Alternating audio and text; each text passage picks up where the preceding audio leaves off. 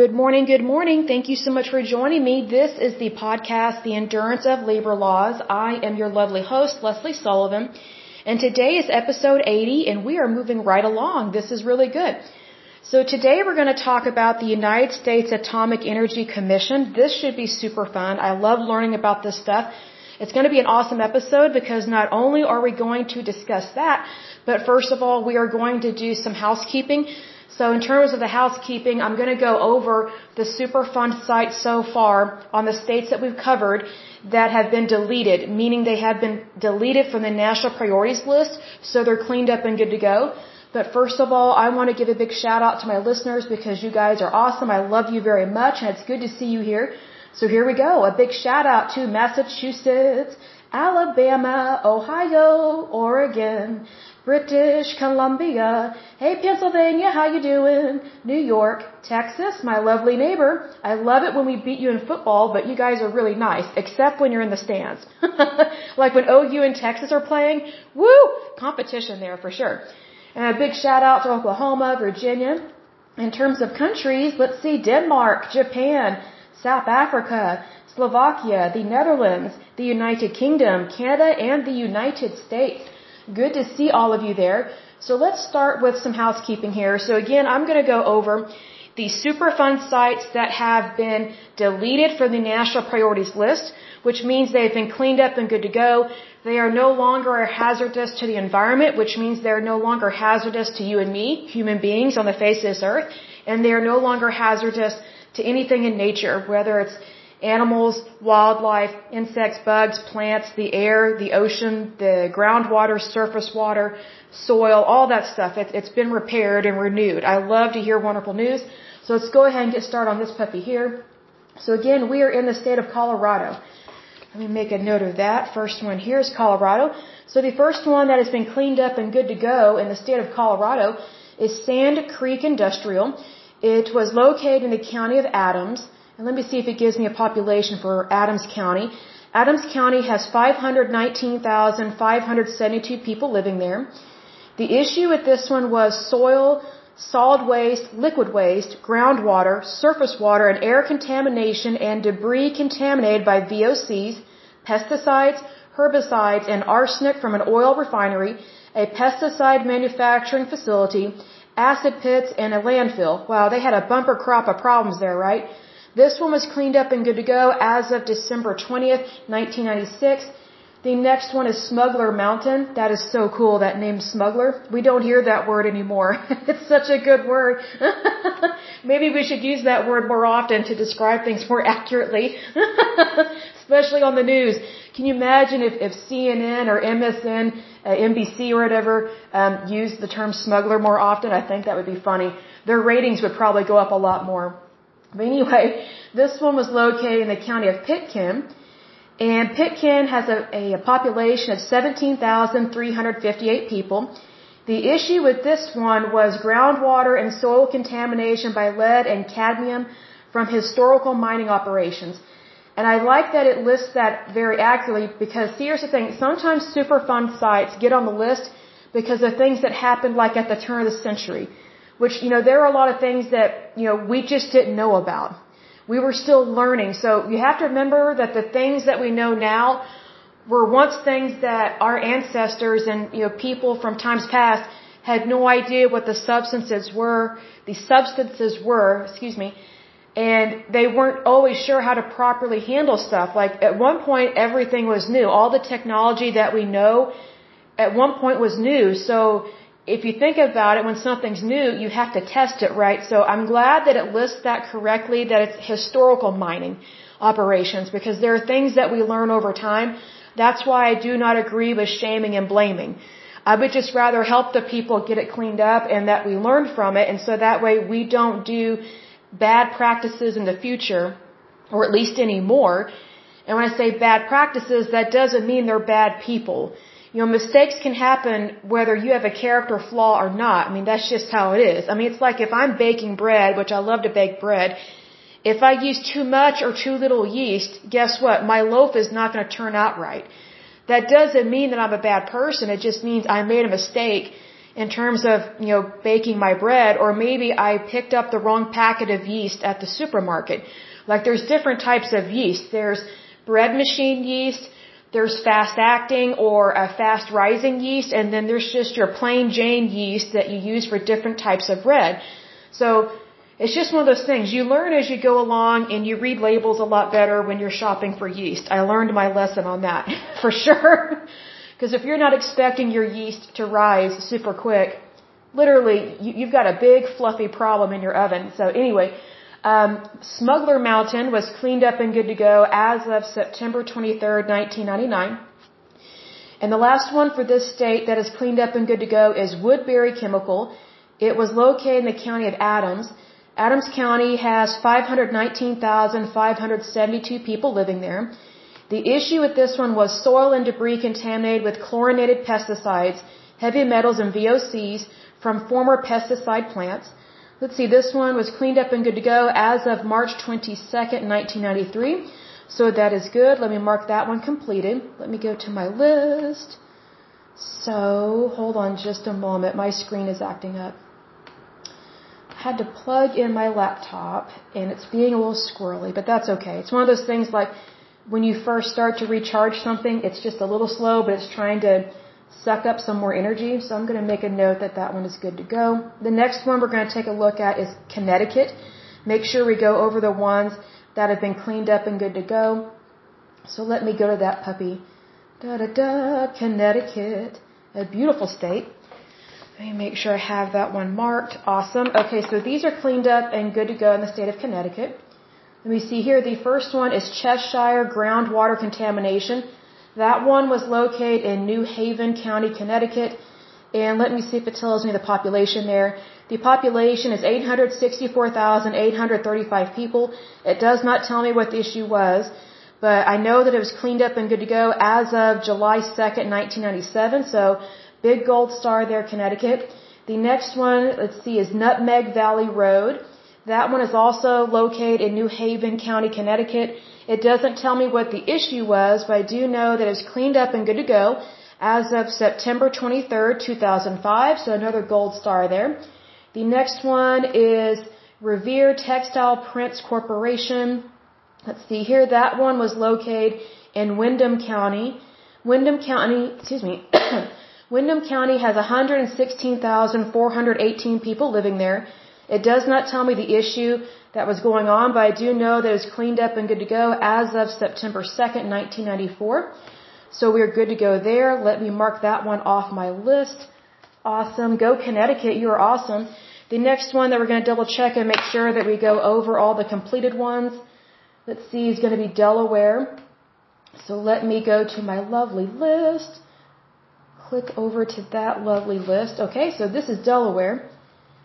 Let's see here. The first one is Tyler Refrigeration Pit. Um, it was located in Kent County. Kent County has 162,310 people living there. It does not tell me what the issue was, and I don't have a date of when it was cleaned up and good to go, but I do know that it has been deleted from the national priorities list, so that means it's safe, it's good to go. The next one is Wildcat Landfill. I love that because I love pussycats. They're so cute. Let's see here. This one is also located in Kent County. And it doesn't tell me what the issue was, but I can only guess with it being a landfill. So let's see here. It doesn't give me a completion date, but that one, it's still good to go and cleaned up, so that's awesome. The next one is Newcastle Spill.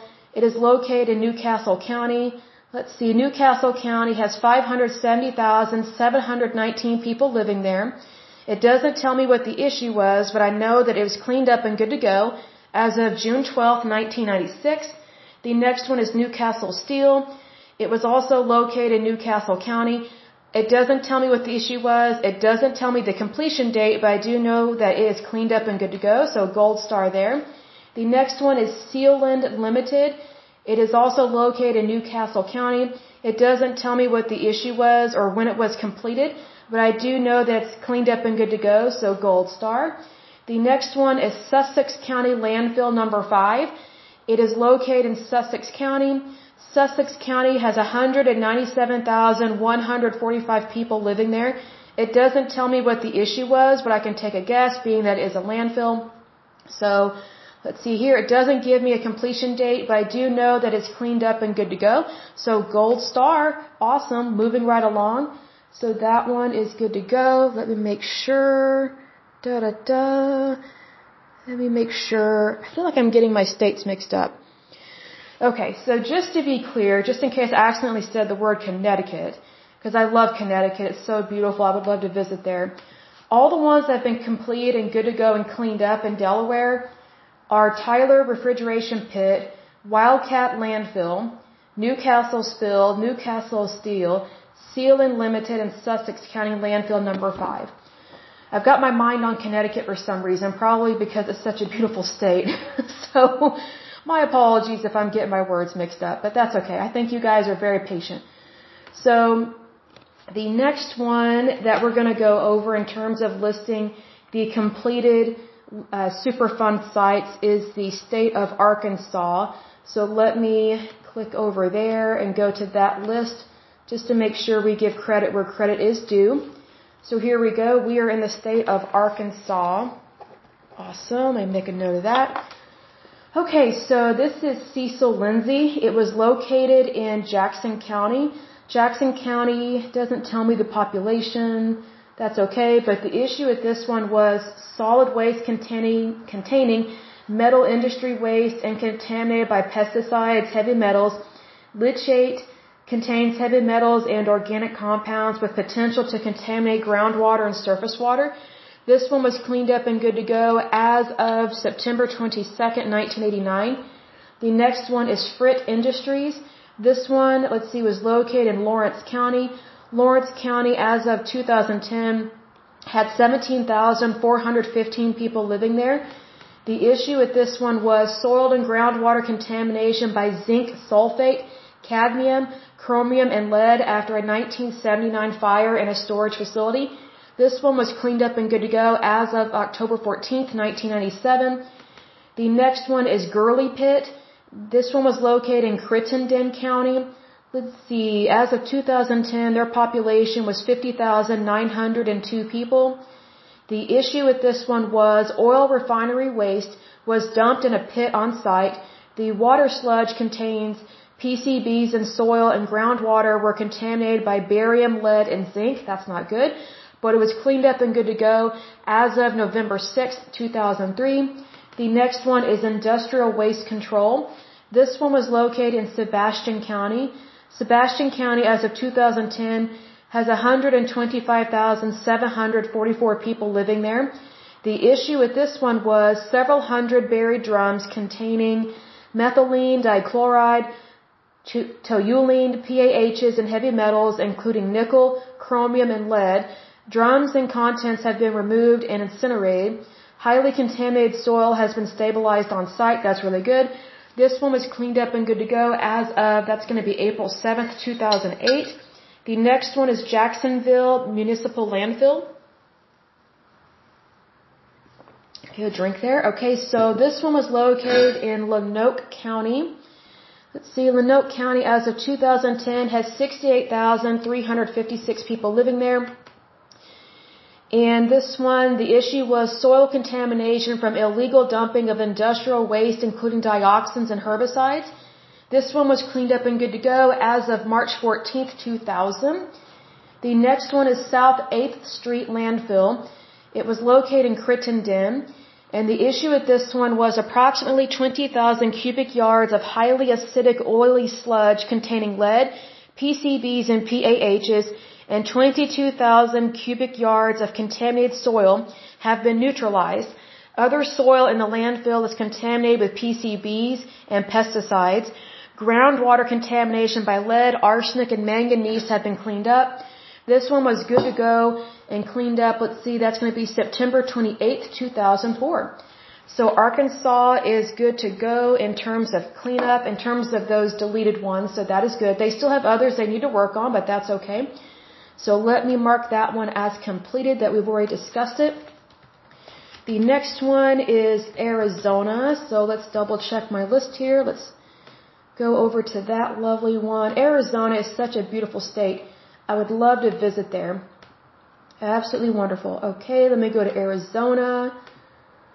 look at their deleted sites, which again, if they have been deleted from the national priorities list, that means that, that they have been cleaned up and good to go. Things have been neutralized. It's, it's gone back to nature, which is awesome. So it's no longer a hazardous waste site. It's no longer an issue. So the first one in the state of Arizona, let me make a note here, is Luke Air Force Base. This one was located in Maricopa County. Let's see here.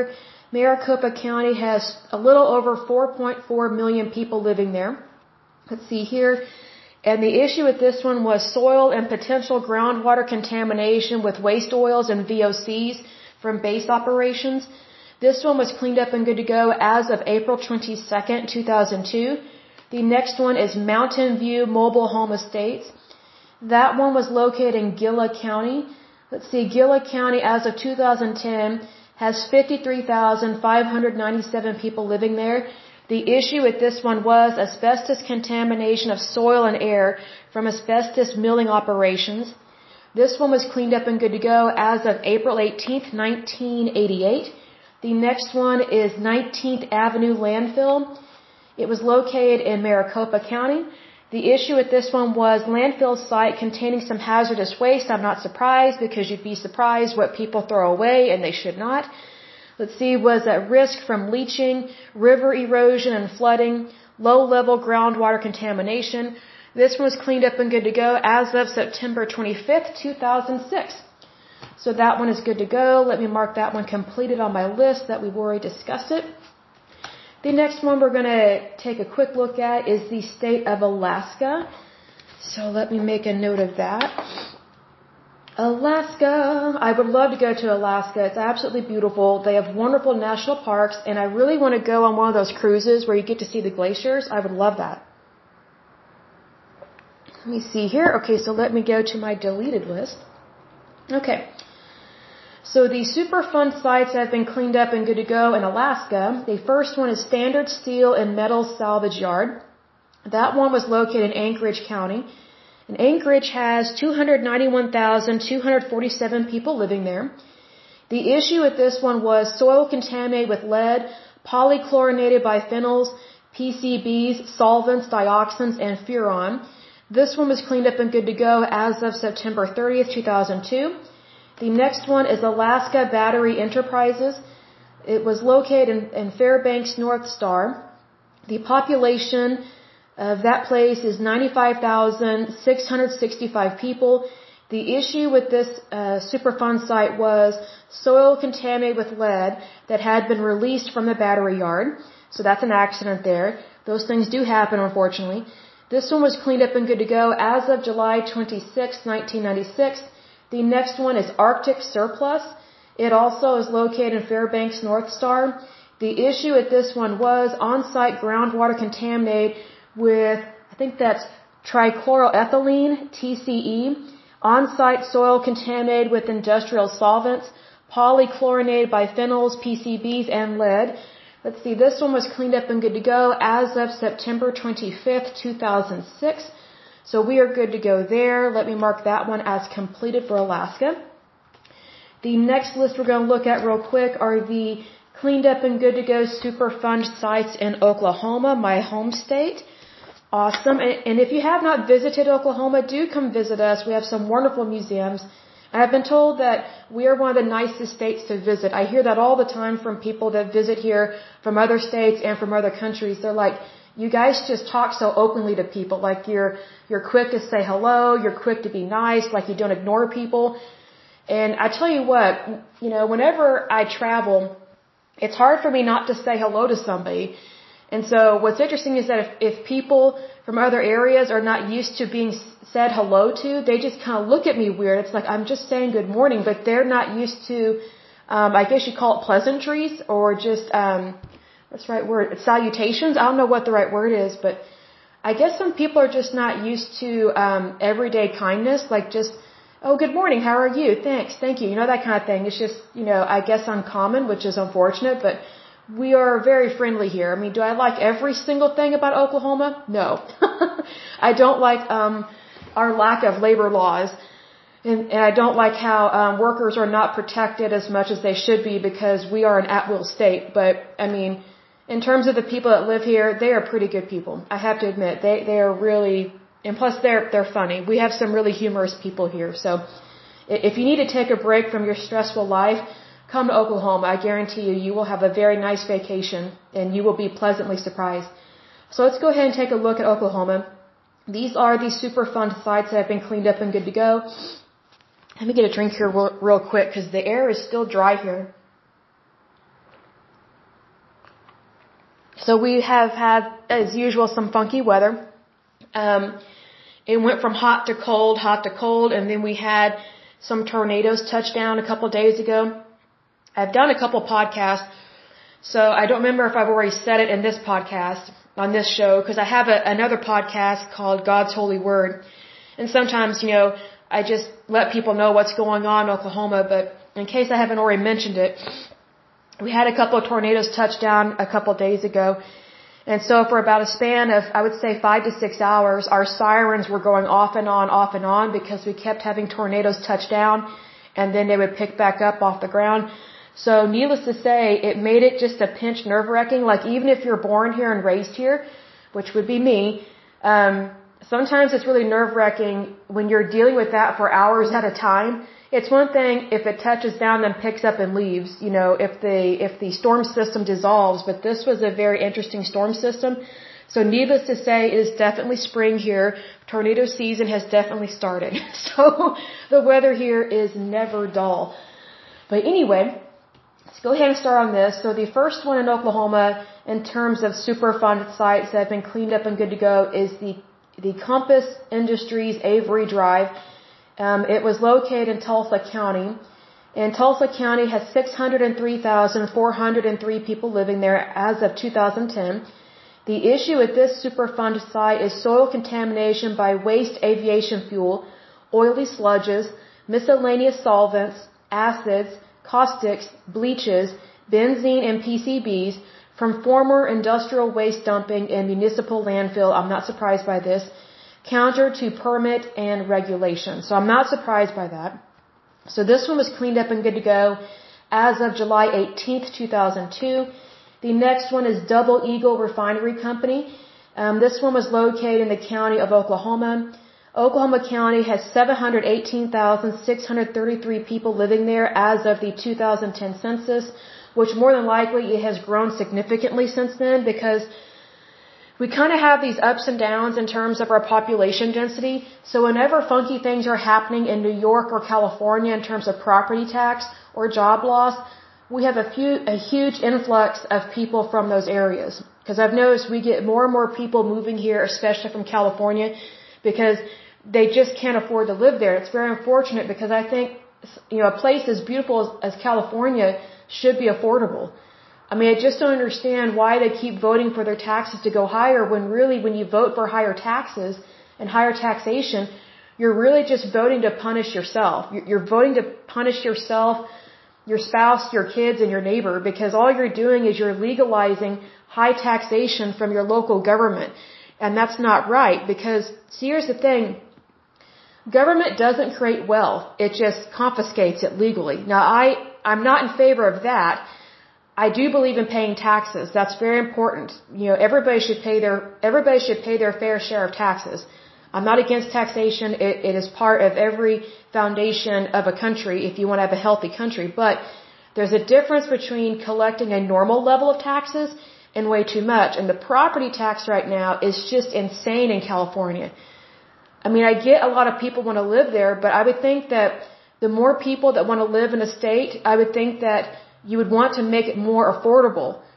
And, you know, what I don't like is that, you know, go- government will say, or people that work in, in the Democratic Party or people that vote Democrat, they'll shame and blame um, democracy or capitalism, especially capitalism, because they say, oh, well, they're just out to make money. Well, you know what? If, if the government if your government, whether it's local, state, or federal, is just increasing taxes because it's noticing more and more people want to live somewhere, and, and your government entity is just raising taxes because it knows it can make way more money off of more people, then, you know, that's, that's one way of taking money from people.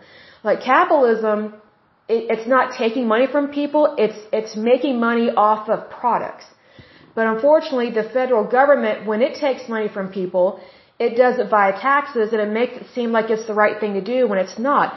As opposed to when you have a truly free market, if the, if the cost of a good goes up, you know, what happens is usually someone tries to invent another product that's similar to it to have some competition. Well, unfortunately with the government, when it does high taxation, there's no, there's no competition. So, it's like there can be this inflation in terms of taxes and it's almost unstoppable with the government because who's going to compete with the government? You know what I mean?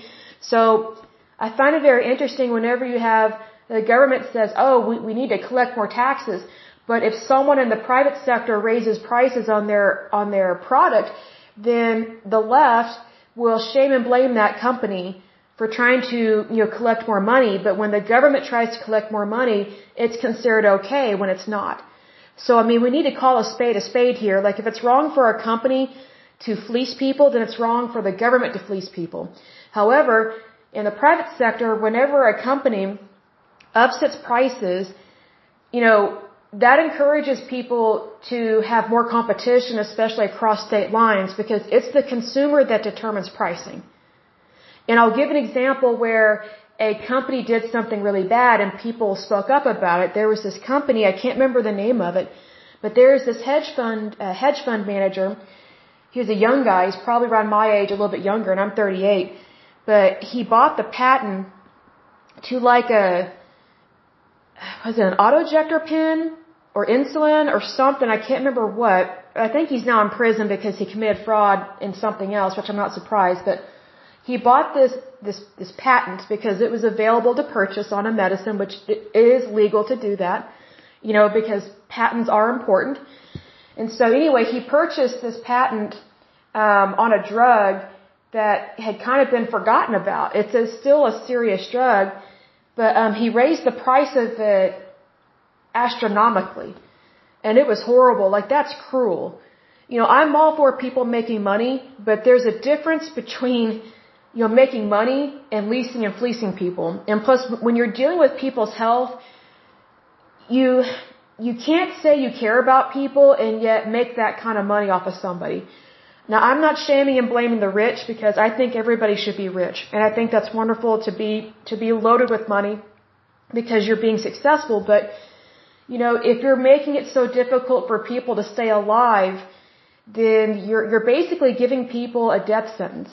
And that's not right. Because when when you are buying and selling a product in the healthcare industry, I don't care if it's pharmaceuticals or maybe medical equipment or a type of surgery, there's a different standard and also a higher moral standard when you're dealing with, with, with people and their lives, like directly connected to their health, as opposed to, you know, if you're selling cardboard or if you're or if you're selling piping or tubing or or if you're making and selling sofas like there's a difference.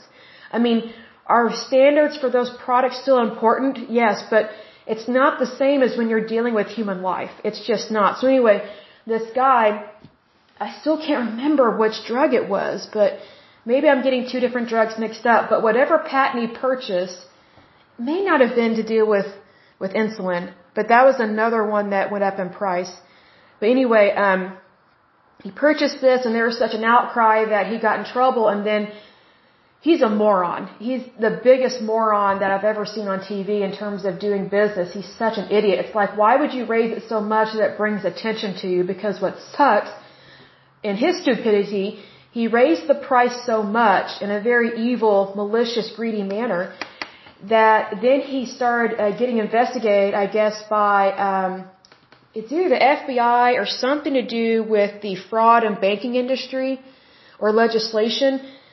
And they realized that he was doing something unethical and immoral and illegal in another area of his life in terms of monies. And so uh, charges were pressed against him on, on a different issue. And I can't remember if he actually went to jail or if he paid a huge fine. I can't remember. But you see, that's the stupid thing about greedy people. You see, money is not the root of all evil. It's the love of money that's the root of all evil. And he definitely had a love of money. Because I remember them showing a video, I guess it was from his Twitter account or his Instagram account, of where he's kind of rapping a little bit, which he's a stupid moron forever trying to rap to something because he, he's just a average white guy that was trying to rap to something. And I'm like, man, you have no skills, but seriously. But he was bragging about how much money he was making, and he was basically making money off of, off of other people's misery. And you know, I am a capitalist and I am a Republican, but being I am a capitalist and a Republican, that means I value life. Because if I want to make money off of someone, then I want them to have a good life. I want them to have the best life because I know that if someone croaks or if they die, I can't make any more money off of them anyway. So that may sound harsh, but it's like, you know, people will say that capitalism is not good. It actually is because if you actually care about the other person, then you want them to do well. You don't want them to do bad. Like there's a difference between making a reasonable amount of money in a transaction and an unreasonable amount of money. And he was definitely doing something really bad, and he paid the price for that. Um, I don't know if he went to jail or had to pay a fine, but needless to say, because he bragged about all this money he was making off of other people's miseries, um, he got investigated. So, needless to say, if you make a lot of money, um, don't brag about it, especially if you made money the wrong way and in a unethical way. Because I look at it this way: everybody, every single person that I do business with, I know that I'm going to make money, but they're also going to make money because, you know, you're dealing with people's livelihood. I'm all for people being successful, but I know that I don't like being leased and fleeced.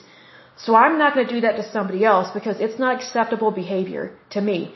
And, you know, there's a reason why I have a very strong moral code when it comes to everything I do has to be legal and moral. Because just because something is legal does not mean it's moral. And I don't care to go to hell. And I don't think you do either, because I do believe that there is a place for bad people to go when they die. I really do. That's just my faith. That, that's how I roll with this.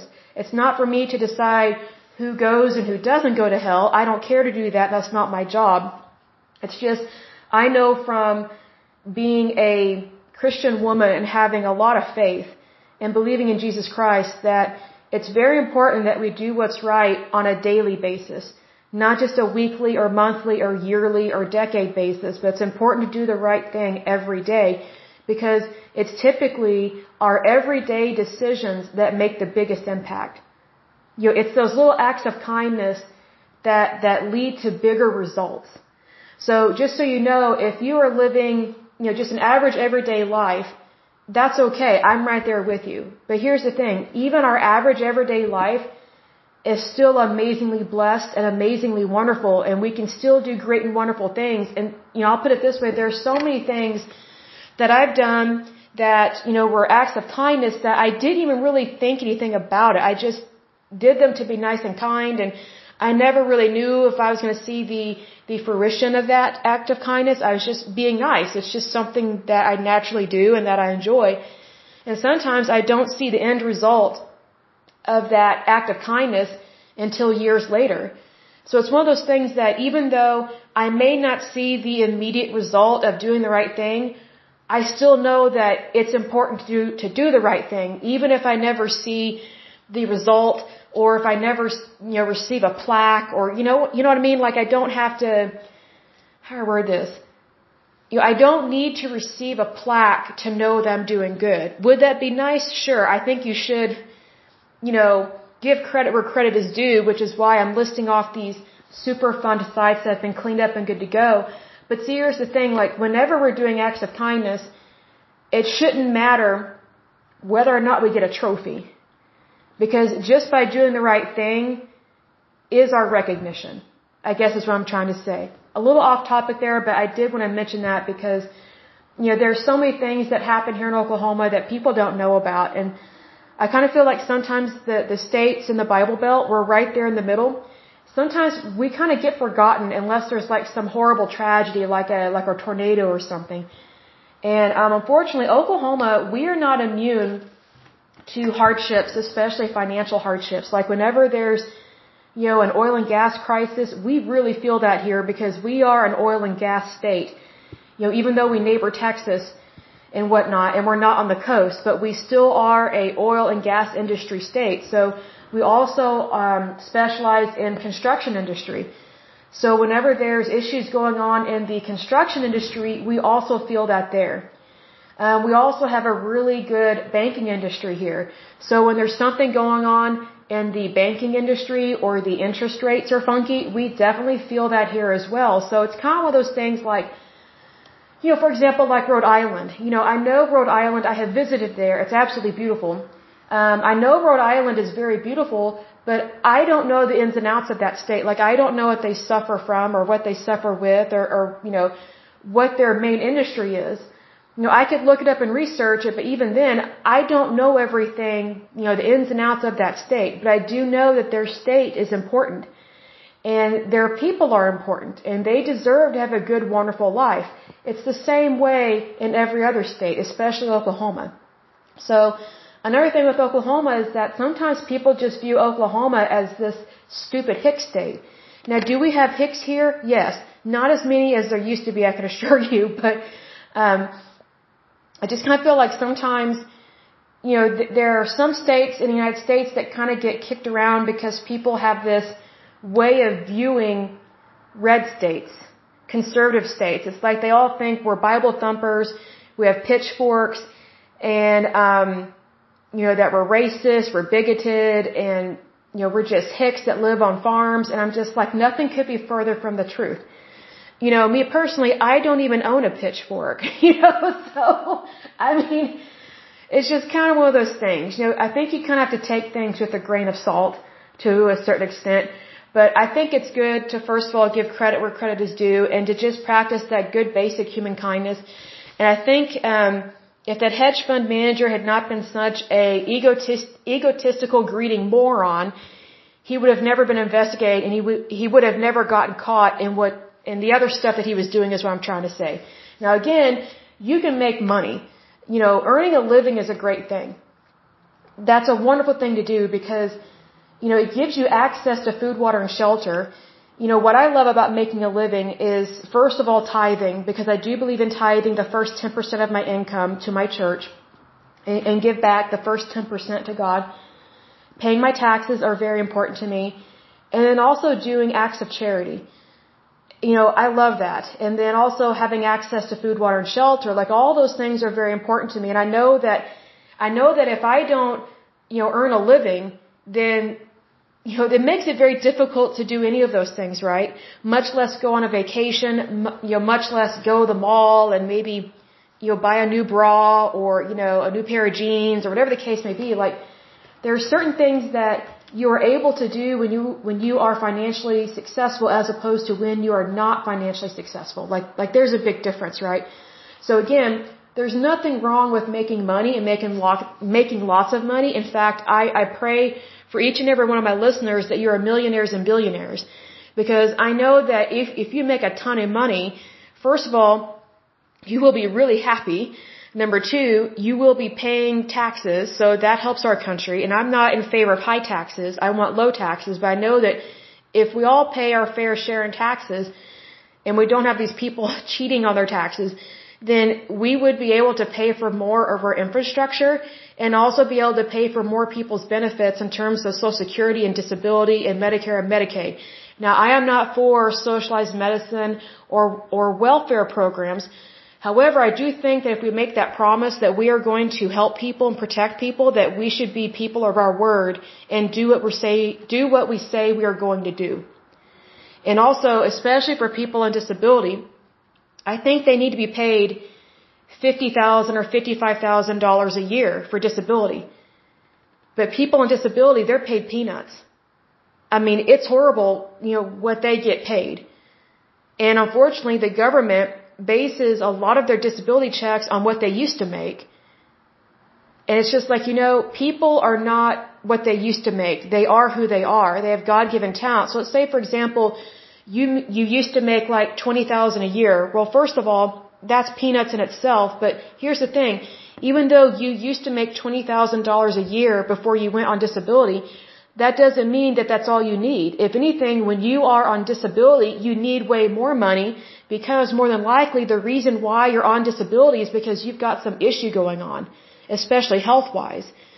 And we all know that if someone has an issue going on health-wise, they don't need less money, they need more money. They need to be provided for. So for example, if it's difficult for you or me to live off of $20,000 a year, then why is it socially acceptable or why is it okay for the federal government or the state government or whoever to only give that amount of money to somebody that suffers way worse and has a way harder life than you or me? You know, I'm not in favor of people of being on on, uh, on all these social welfare programs and for them to be used and abused in terms of our tax dollars, but there are many people that are on these social welfare programs because they need help. And I don't think it's right to put someone on a social welfare program and then deny them the income that they need to survive. I mean, it's just ridiculous. Like one of the processes, like when I was researching this, one of the processes to get on disability is that you have to have not made any income for a long time. And I'm like, you gotta be kidding me. So you're basically supposed to make nothing for a long period of time. Well, then how, are you supposed to have access to food, water, and shelter in that meantime. Like, it's just ridiculous. Like, this is why people are starving. This is why people don't have good health care. You know, it doesn't matter if they have health insurance to the marketplace or not. Medicine still costs money. Everything costs money. Like, even if we were socialized medicine, things still cost money. And that's why socialized medicine does not work. Because people will say, oh, it's free healthcare. It's not free. It's taken from our taxes and then it is reallocated. But here's the thing. Whenever you put the federal government or the state government in charge of your money and reallocating it, it's no different than, than these communist countries that don't know how to handle money. They know how to take it, but they do not know how to um, reallocate it and reallocate it appropriately. See, because one of the biggest problems in socialized medicine is they look at it, they look at the people who are suffering from the worst diseases, they look at them like, well, if we didn't really pay for their stuff, then we would actually have more money to pay for the healthy people. That's why there are waiting lists.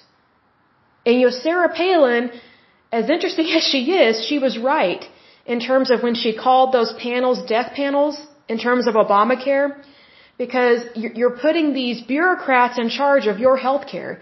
Well, your health care is not mandated and should not be mandated by someone you don't even know. Your health care belongs to you, and your health care is between you, the patient, and your doctor. It does not involve anybody else. Unless you give them permission, but unfortunately, when you, the, the more you lean towards socialized medicine, the less control you have over your health care and your health as a citizen and as a private citizen. Because technically that's what we are in the United States. We are citizens. We are private citizens, meaning we're not communists. We're not slaves. We're not indentured servants. We're not peasants. We are citizens of the United States. Like we don't belong to the government. The government belongs to us. But unfortunately, the more you lean towards anything socialized, whether a socialized government or socialized medicine, the less rights you have as an individual, and your individual rights are very important. I mean, if you want to truly understand just how important your rights are, move to a communist country or talk to someone that has immigrated to America from a communist country and ask them what it was like living over there. And they will tell you straight up, you do not ever want to live in a communist country. Ever. Ever, ever, ever.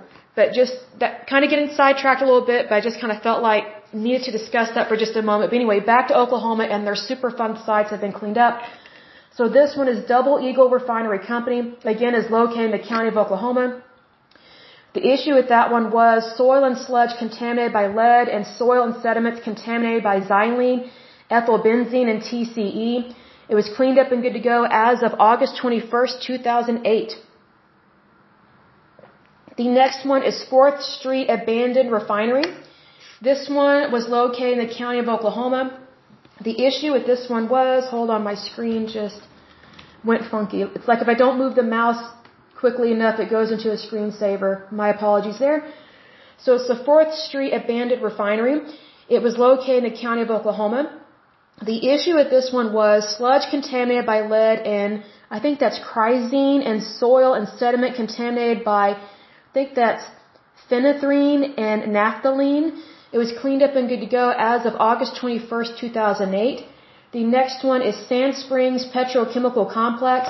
It was located in the county of Tulsa. The issue with that one is soil, sludge, concrete, and debris contaminated by base neutral acids, metals, PAHs, and VOCs. It was cleaned up and good to go as of, uh, that's going to be March 17th, 2000. The next one is 10th Street Dump and Junkyard. It was located in the county of Oklahoma. The problem with that one was PCB contamination of soil from former salvage yard, junkyard, and landfill operations. It was cleaned up and good to go as of November 21st, 2000. So we are done with the state of Oklahoma in terms of the cleanup. The next one we're going to go over real quick is Alabama. So let me switch over to there. Let me go to the lovely state of Alabama. Look at the completed ones here. So again, these are the cleaned up Superfund sites that are no longer a issue in the state of Alabama. Let me make a note of that. Okay. So Alabama, the first one is, I think that's Mowbray Engineering. Um, it was located in Greenville County. Let me double check something. I take that back. That's the city. Let me go to the county. I knew something looked different about that. I was like, that looks funky. Okay, so it was located in Butler County.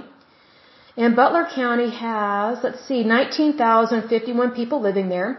The issue with this one was soil was contaminated by PCBs and low levels of phenols, chloroform, dichloro, dichloroethane, and TCE from a former transformer repair facility.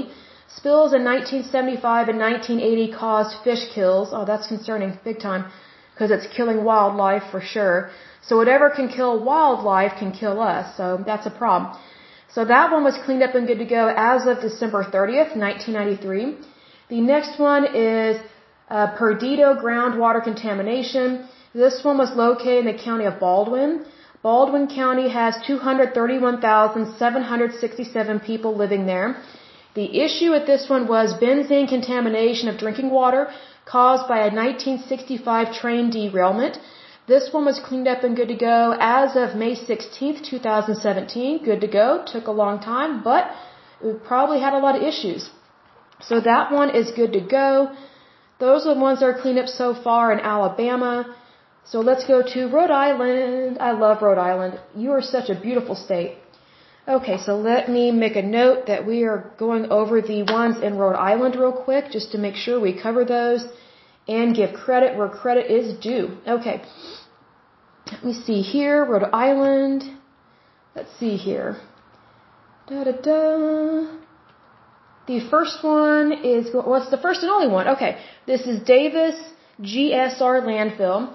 It was located in the county of Providence. Providence has 660,741 people living there. The issue with this one was on-site groundwater, surface water, and sediments contaminated with volatile organic compounds such as vinyl chloride and benzene, polycyclic aromatic hydrocarbons, heavy metals including manganese, arsenic, lead, and the pesticides chloridane or chloridane and DDT. This one was cleaned up and good to go as of August 13th, 1999. Let me make a note that we are done with that one. The next one is the state of California. I'm pretty sure we've gone over the completed list in California, but I want to make sure that we have. So let me go to that list there. Because I know I've listed the ones that are currently active, but let's make sure we give California some credit here. Being that they've got some issues. So let's give some credit where credit is due. And also, they're doing a good job. They're doing a good job of cleaning things up. So I always love to see good things. So the first one in California that is cleaned up and good to go, make sure I'm looking at the right list, there we go, is Louisiana Pacific Corp. Um, it is located or was located in Butte County. Butte County has 211,632 people living there. It does not tell me what the issue was, but I do know it was cleaned up and good to go as of November 21st, 1996. The next one is Western Pacific Railroad Company. It is also located in Butte County. It does not tell me what the issue was, but I do know it was cleaned up and good to go as of August 29th, 2001. The next one is Liquid Gold Oil Corp. It was located in Contra Costa County. Contra Costa County has a little over 1.1 million people living there. It does not tell me what the issue was, but I do know it was cleaned up and good to go as of September 11th, 1996. Uh, sorry, yeah, 1996. The next one is Del Norte Pesticide Storage. It was located in Del Norte County. Del Norte County, well, that's a pretty name. Let's see, has a population of 27,743 people. It does not tell me what the issue was, but I do know it was cleaned up and good to go as of September 18th, 2002. The next one is Coalinga Asbestos Mine. It was located in Fresno County. Fresno County has a population of a little over 1. Point, see, a little over 1 million people living there.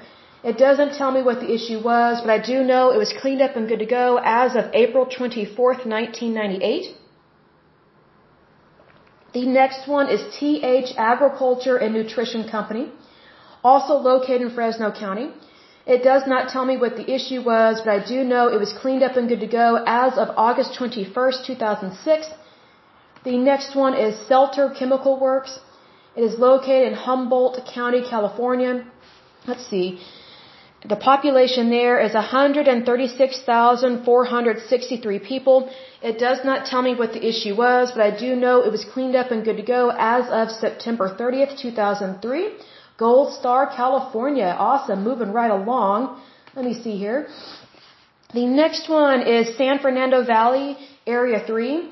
That one was located in Los Angeles County. And Los Angeles County, let's see, has a little, oh, it says it has more than 10 million people living there. That's quite a bumper crop. Okay, so it doesn't tell me what exactly the issue was, but it was cleaned up and good to go as of October 12th, 2004. Gold Star, California. The next one is Firestone Tire and Rubber Company, the Salinas plant. Um, let's see, it was located in Monterey County. Monterey County has 439,035 people living there. It does not tell me what the issue was, but I do know it was cleaned up and good to go as of April 21st, 2005. The next one is Ralph Gray Trucking Company. It was located in Orange County, California. Orange County has a little over 3.1 million people living there. It does not tell me what the issue was, but I do know it was cleaned up and good to go as of September 28, 2004, Gold Star, California. The next one is Jib-Boom Junkyard. It was located in Sacramento County, California. Sacramento County has a little over 1.5 million people living there. It does not tell me what the issue was, but I do know it was cleaned up and good to go as of September 10th, 1991. Gold Star, California. Okay, the next one, let me scroll down through here. My lovely list. Let's see here. The next one is Southern California Edison Company, uh, Visalia Pole Yard. Uh, this one is located or was located in Tulare County. And that county has 473,117 people living there. It does not tell me what the issue was, but I do know it was cleaned up and good to go as of September 25th, 2009, Gold Star, California. Awesome. Okay, so let me make sure I have that one marked completed. So the last one that we're going to make sure we cover in terms of completed and cleaned up Superfund sites is the state of New Jersey. Just to make sure we cover our bases here. So let me go to the lovely state of New Jersey. Okay, New Jersey. Alright, and New Jersey has a lot of Superfund sites that have not been cleaned up, unfortunately. Okay. Da da da. Where is it? Okay. So the list, I'm pretty sure we've gone over these because they look familiar, but I just want to make sure that we have. So let me go through this here. So the first one in New Jersey, let me make a note of this, writing this down real quick. So, double check my math. Okay, yeah, alright. So, New Jersey, the first one that has been cleaned up and good to go is Beachwood Berkeley Wells. let's see here. It was located in the county of Ocean.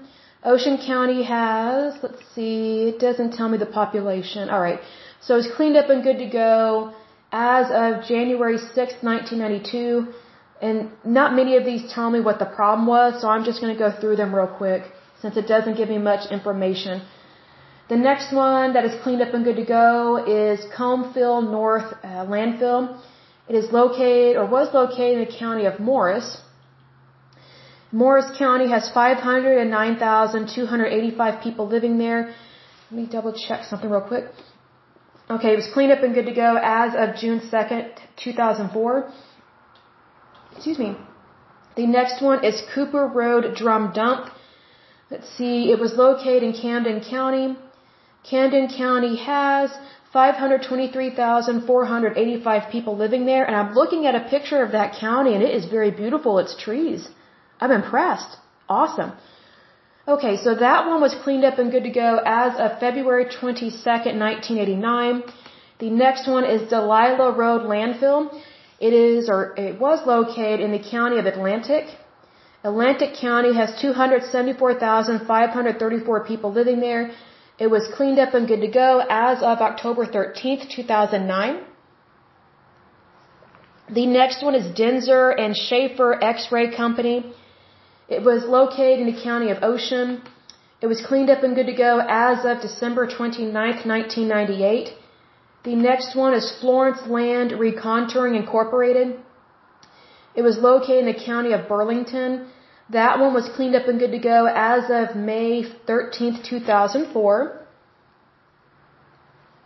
The next one is Fort Dix Landfill. Let's see, this one was located in Burlington County. Burlington County, it doesn't give me, oh, it does give me a population. I take that back. There are 461,860 people living there. And this one was cleaned up and good to go as of September 10th, 1999.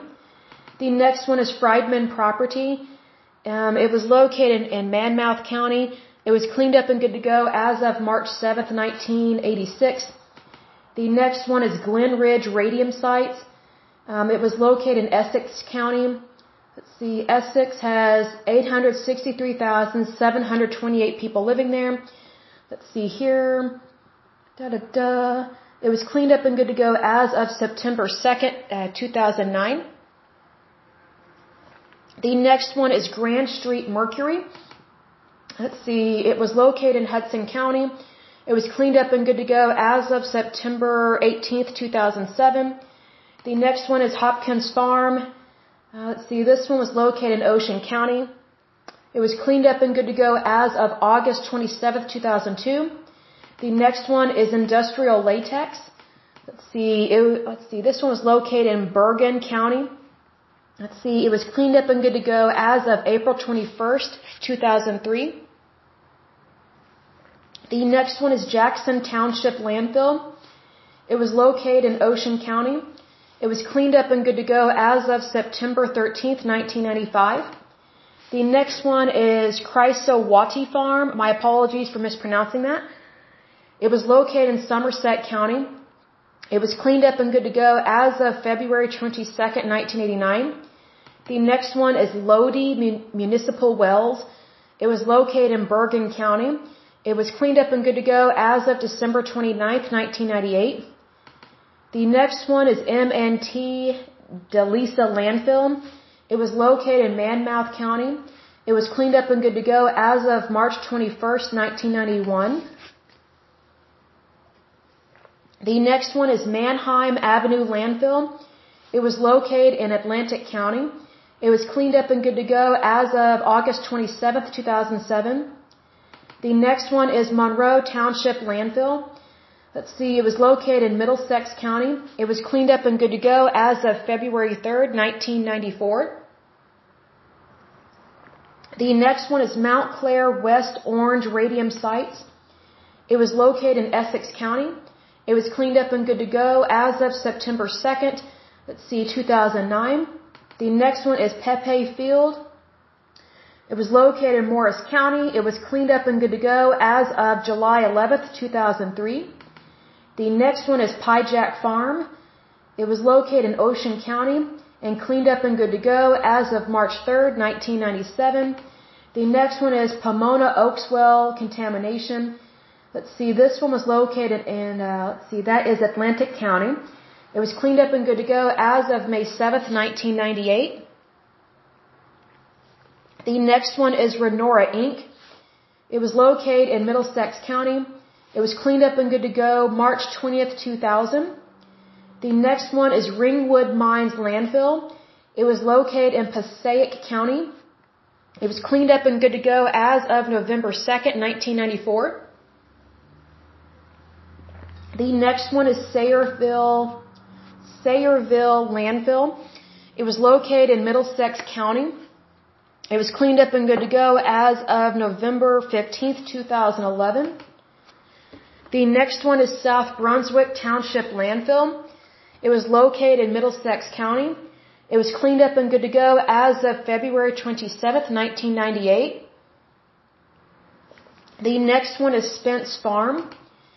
It was located in Ocean County. Let's see here. I don't know. It was cleaned up and good to go as of March 3rd, 1997. The next one is Tabernacle Drum Dump. It was located in Burlington County. It was cleaned up and good to go as of May 8th, 2008. The next one is Upper Deerfield Township Sanitary Landfill. It was located in Cumberland County. It was cleaned up and good to go as of June 6, 2000. The next one is Vineland or Vinland Developmental Center. It was located in Cumberland County. It was cleaned up and good to go as of May 7th, 1998. The next one is Wilson Farm. It was located in Ocean County. It was cleaned up and good to go as of September 8th, 2009. And the last one is Witco Chemical Corporation. It was located in Bergen County and it was cleaned up and good to go as of September 29th, 1995. Okay, so we are all up to date on our housekeeping for those states, which is awesome. So now we're going to switch gears here and talk about the, the United States Atomic Energy Commission. So let me go to that lovely page and let me stand up and stretch my legs. I will be right back. Okay, I am back. Okay, so we are taking a look at the United States Atomic Energy Commission. This one is very interesting. Okay, so just a bit of some basics here. Um, it was formed in 1946. It was dissolved in 1975, and some agencies that are that are directly linked to it is the Energy Research and Development Administration, excuse me, the ERDA, and the Nuclear Regulatory Commission, also known as NRC. Um, it's headquartered in Washington, D.C. Um, it was headquartered there from 1947 to 1957. And then um, it was headquartered in Germantown, Maryland from 1958 to 1975 when it was dissolved. However, what we will see from this was that it was dissolved, but it was kind of broken up and two or three different agencies were created to kind of take over what it was doing. So we're going to take a look at some of this here to kind of get a better understanding because, you know, whenever we think of Atomic Energy Commission, like we immediately think of certain things that we may have seen on TV or documentaries, but there's so much behind this that I never knew about. And when I mean behind it, I don't mean anything bad. I just mean that there's a lot of history to it. Like there's a lot that goes into these different agencies and when they get broken up or when they get formed, there's a reason why. Sometimes it's good, sometimes it's bad, but in this case, I, I think it's, I think it's predominantly good. Um, I don't like it when things are dissolved for bad reasons, but I think when they create something newer and better, then I kind of understand why something is dissolved. So let's take a look at this puppy here. And again, you know, this is a slightly long podcast, so if you need to stop and come back, by all means do so, because uh, this is a really good podcast. If you need to, you know, stand up and stretch your legs like me, go right ahead. You know, I'm a runner, so I, you know, it, um, it bothers me to sit for long periods of time because I like to get up and move. So here we go. Let's start on this puppy. It says the United States Atomic Energy Commission commonly known as the AEC, was an agency of the United States government established after World War II by U.S. Congress to foster and control the peacetime development of atomic science and technology. President Harry S. Truman signed the McMahon or McMahon, I'm not sure I pronounced that person's name, my apologies, Atomic Energy Act on August 1st, 1946, transferring the control of atomic energy from military to civilian hands, effective on January 1st, 1947. This shift gave the members of the AEC complete control of the plants, laboratories, equipment, and personnel assembled during the war to produce the atomic bomb. An increasing number of critics during the 1960s charged that the AEC's regulations were insufficiently uh, rigorous in several important areas, including radiation protection standards, nuclear reactor safety, plant siting, and environmental protection. By 1974, the AEC's regulatory programs had come under such strong attack that the U.S. Congress decided to abolish the AEC. The AEC was abolished by the Energy Reorganization Act of 1974, which assigned its functions to new to two new agencies, the Energy Research and Development Administration and the Nuclear Regulatory Commission. On August 4, 1977, President Jimmy Carter signed into law the Department of Energy Organization Act of 1977, which created the Department of Energy. The new agency assumed the responsibilities of the Federal Energy Administration, also known as FEA, the Energy Research and Development Administration, also known as ERDA, the Federal Power Commission, also known as FPC, and various other federal agencies. So this agency got split up because of public concern, and I understand why. But here's the thing. Nuclear atomic energy was considered something brand new. It was basically invented, but the public was having a lot of concern over it. So just needless to say, sometimes there's a need for public concern, but other times the, the public can sometimes have a knee-jerk reaction. But in this case, I think their concern was valid. But I just don't think it's good to ruin a good thing, just make it better. So that's just my personal opinion. So it says here, in creating the AEC, Congress declared that atomic energy should be employed not only in the form of nuclear weapons for the nation's defense, but also to promote world peace, improve the public welfare, and strengthen free competition and private enterprise. At the same time, the McMahon Act, which created the AEC, also gave it unprecedented powers of regulation over the entire field of nuclear science and technology. It furthermore explicitly prevented technology transfer between the United States and other countries and required FBI investigations for all scientists or industrial contractors who wish to have access to any AEC controlled nuclear information.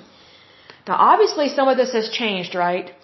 Because unfortunately the United States has stupidly shared so much of what we know with other countries. And unfortunately when we do that, we are arming our enemies, and we should never do that. And it may be enemies that may not be enemies at the time, but they can turn against us.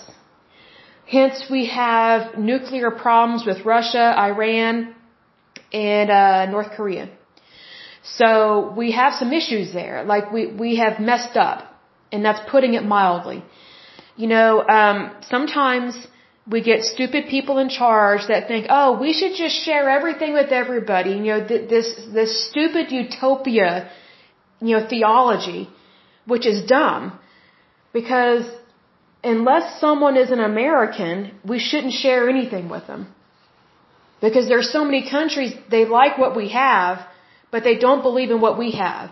So basically, they're just coveting our goods and our property and our way of life. Like that's a thief. So unfortunately, we have been very stupid. And we need to stop being stupid because no country, especially the United States, you know, we can't afford to be stupid. We, we just can't do that anymore. So we need to suck it up and grow up. And I'm, I'm trying to be as nice about that as possible, but there's some things I'm very disappointed in, in who we do business with and who we share our secrets with. I mean, a secret is a secret for a reason. I mean, that's just hence the word secret, right? Okay, so the signing was the culmination of long months of, in, of intensive debate among politicians, military planners, and atomic scientists over the fate of this new agency, or sorry, new energy source and the means by which it would be regulated. President Truman appointed David, I'm probably mispronouncing his name, but Lilienthal as the first chairman of the AEC. Congress gave the new civilian AEC extraordinary power and considerable independence to carry out its mission. To provide the AEC exceptional freedom in hiring its scientists and engineers, AEC employees were exempt from the civil service system. The AEC's first order of business was to inspect the scattered empire of atomic plants and laboratories to be inherited from the U.S. Army. Because of the need for great security, all production facilities and nuclear reactors would be government owned, while all technical information and research results would be under AEC control. The National Laboratory System was established from these facilities created under the Manhattan Project. Argonne National Laboratory was one of the first laboratories authorized under this legislation as a contractor operated facility dedicated to fulfilling the new AEC's missions. The Argonne was the first of the regional laboratories to involve universities in, in the Chicago area. Others were the Clinton CEW labs and the Brookhaven National Laboratory in the Northeast, although a similar lab in Southern California did not, whatever that word is, eventuate. I'm not sure what that word means because I haven't seen it before. On March 11, 1948, uh, Lilienthal and Kenneth Nichols were summoned to the White House where Truman told them, I know you two hate each other's guts. he directed that the primary objective, primary objective of the AEC was to develop and produce atomic weapons. Nichols was appointed a major general and replaced Leslie Groves as chief of the Armed Forces um, Special Weapons Project, also known as AFSWP. Previously, Lilienthal had opposed his appointment. Lilienthal was told to forego your desire to place a bottle of milk on every doorstop and get down to the business of producing atomic weapons says Nichols became general manager of the AEC on November 2, 1953. Let's jump down to regulations and experiments. Let's see here. The AEC was connected with the U.S. Department of Defense by a military liaison committee. The Joint Committee on Atomic Energy exercised congressional oversight over the AEC and had considerable power in influencing AEC decisions and policies. Let's see here. Let's jump down to public opinion and um, basically getting rid of the AEC, abolishing it. During the 1960s and early 1970s, the Atomic Energy Commission came under fire from opposition concerned with more fundamental uh, ecological problems such as the pollution of air and water. Under the Nixon administration, environmental consciousness grew exponentially and the first Earth Day was held on April 22, 1970. Along with rising environmental awareness came a growing suspicion of the AEC and public hostility for their projects increased. In the public eye, there is a strong association between nuclear power and nuclear weapons, and even though the AEC had made a push in the late 1960s to portray their efforts as being geared toward peaceful uses of atomic energy, criticism of the agency grew. The AEC was chiefly held responsible for the health problems of people living near atmospheric test sites from the early 1960s, and there is a strong association of nuclear energy with the radioactive fallout from these tests. Around the same time, the AEC was also struggling with opposition to nuclear power plant siting as well as nuclear testing. Okay, so then, what else happened? Da, da, da. By 1973, the AEC predicted that by the turn of the century, 1,000 reactors would be needed producing electricity for homes and businesses across the United States. However, after 1973, orders for nuclear reactors declined sharply as electricity demand fell and construction costs rose. Let's see here.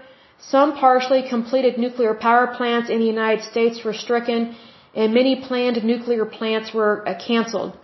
Now I do want to mention this. Uh, nuclear energy is really good at providing a lot of electricity and power at a way cheaper rate.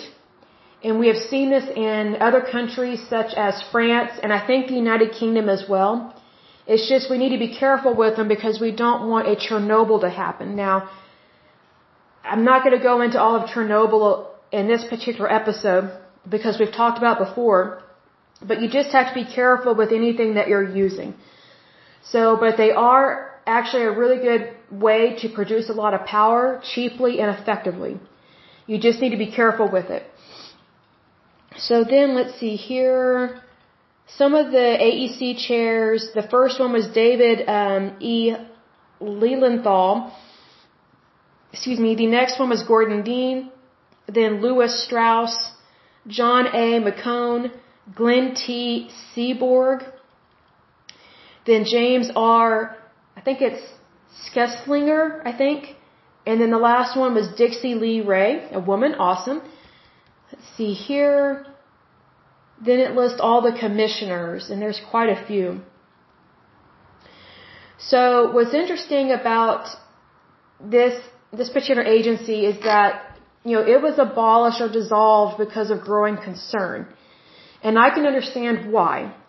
Um, I think there's a lot of fear, and I think there is a lot of growing concern about the testing that they were doing. But see, here's the thing: atomic energy was brand new. You know, we were the ones to invent the atomic bomb, the United States. And so when you invent something, you have to test it, right? And so I think what sucks about this particular, how I word this, this particular technology and what was done was that, you know, when you test something, you have to test it on something. You have to test it in an area or a site. And so that's why the public became very concerned.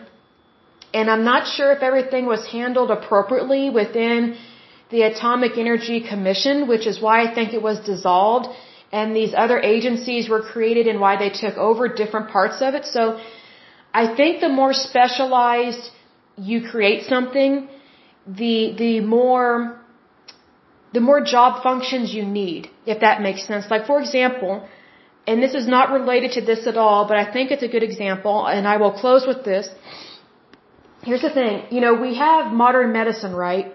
So for example, when someone goes to medical school and they graduate, they become a medical doctor. But while they are in medical school and they do the, do their residency, they decide their specialty, right? So you have this huge field, medical science, and these all these medical doctors, but they get to pick their specialty.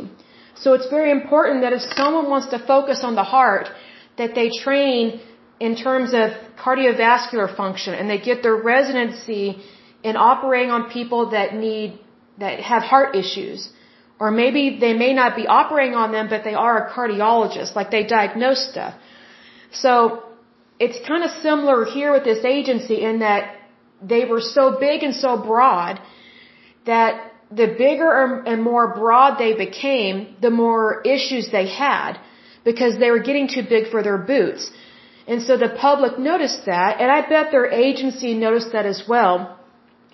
So they needed to be more specialized. It's the same thing in modern medicine. Like we have people that are maybe orthopedic surgeons as opposed to brain surgeons. And, you know, we may have general practitioners as opposed to people that focus on, you know, diseases that affect children like, you know, like, you know, childhood diabetes and things like that.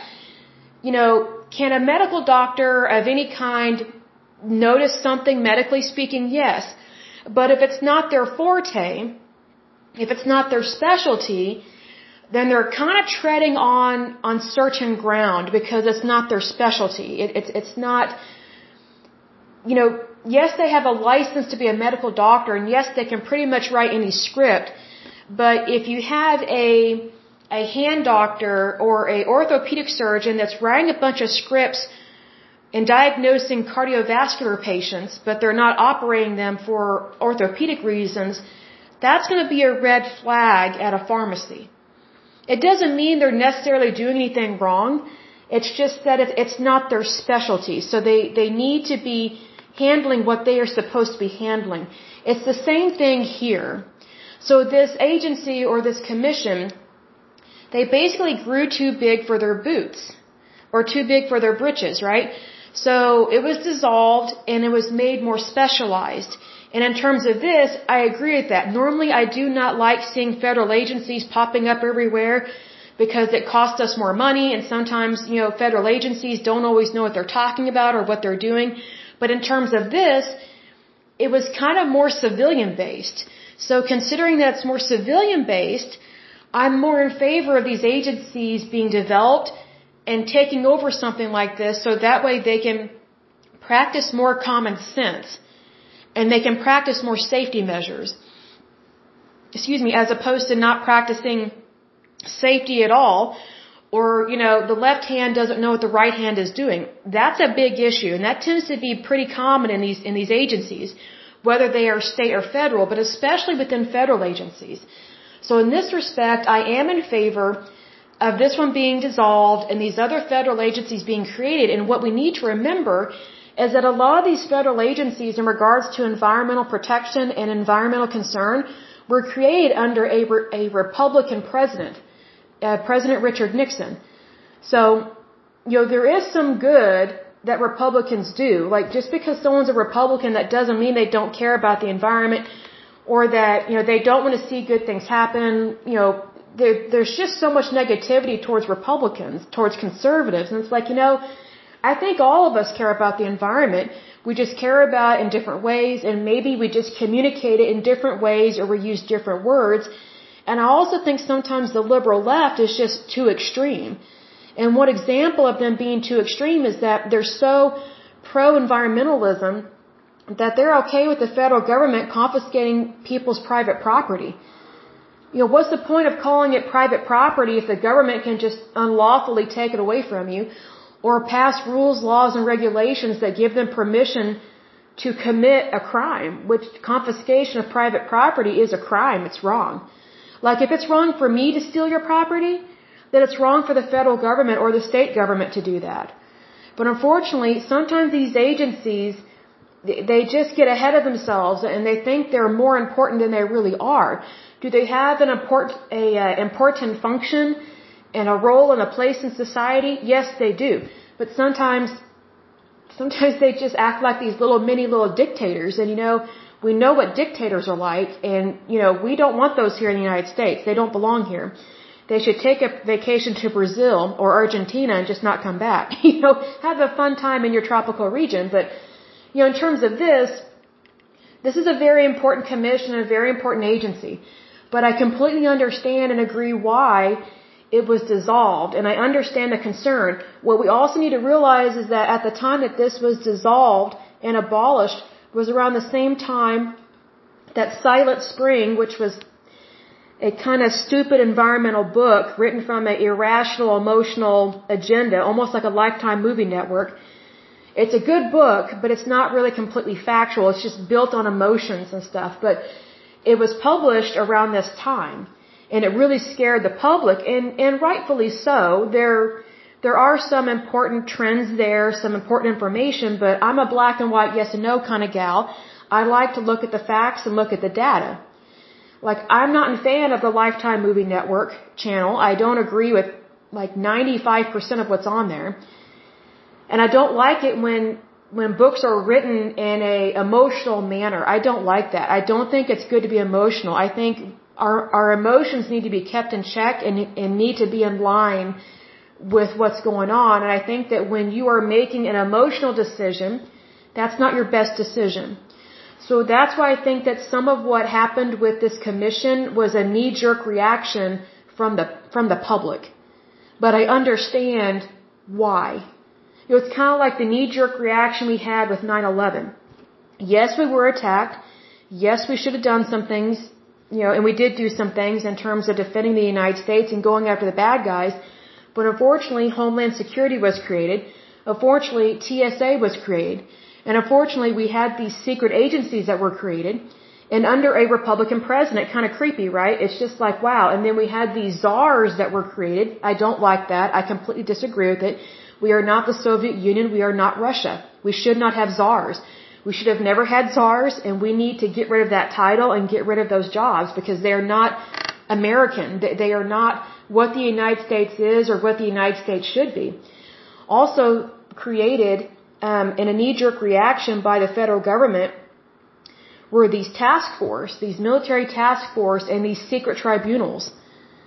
And then the collection of data, unlawful collection of data on, on civilians, which would be you and me, right? So those are some of the knee-jerk reactions. I understand why they did it. I understand why they reacted that way, but just because I understand it doesn't mean I agree with it. And it doesn't mean that, that it is appropriate or was appropriate or will ever be appropriate because knee-jerk reactions tend to be, almost always be a very bad decision. Very bad. And we are still suffering the consequences of these knee-jerk reactions from President Bush administration. So, you know, another one that has nothing to do with 9-11 is the No Child Left Behind Act. I hated that act. It was horrible. It affected Oklahoma so negatively. I mean, it, I'm not even a teacher. But we hated that act. It was so horrible, and I'm not going to relive that. We talked about that in a previous podcast.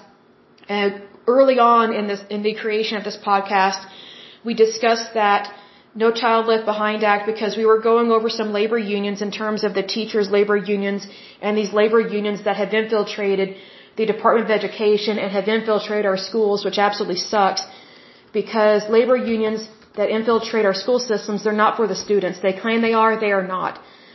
They're, they're one-sided. And here's the thing, when you're dealing with people, it's, it's always a two-way street.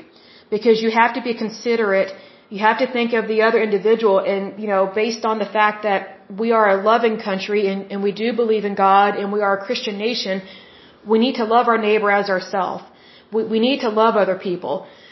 And, you know, if we don't love somebody, and I don't mean in love, I think if you are in love with someone, that's great. You know, hopefully you're married and you're happy and stuff, but when you love somebody, you know, it's supposed to be in a good, kind Christian manner. Well, if everything's one-sided, that's not love. That's unrealistic favoritism. It's actually a form of hate. Because favoritism makes it all about just one individual when it's not just all about you, it's not just all about me, it's not just all about my relatives or your relatives, like we're in this together, right? So we need to be a good, wholesome, and peaceful community, I guess is what I'm trying to say. But I don't want to get off track on that because I don't want this podcast to go too long, and I definitely need to get another drink of water. Um, so let me see what we will discuss next. Let me go down my list here and see what the next one is because we have covered quite a bit. Amen, right? This is really good to learn so much. I think this is wonderful. And you know what's interesting is that this podcast has grown and grown. I think it's absolutely neat that there are so many people that actually want to know about this stuff. So I just find that really fascinating. And that really warms my heart that that people actually want to want to know more because I know I want to know more. So I think that's great. You know, it brings about this wonderful sense of community and that makes me really happy. So one of the next things we will discuss will either be the Clean Air Act or we will discuss the current Superfund sites located in the beautiful island of Hawaii. I actually have been to Hawaii. It is so beautiful. It was when I was a little girl. We went as a family. Um, I don't remember every little thing about it, but I do know that it was beautiful and I loved it. I loved the beaches. And we went to, I think, Maui, Hawaii, which is absolutely beautiful. But anyway, until next time, I pray that you are happy, healthy, and whole, that you have a wonderful day and a wonderful week. God bless. Love you very much. Bye bye.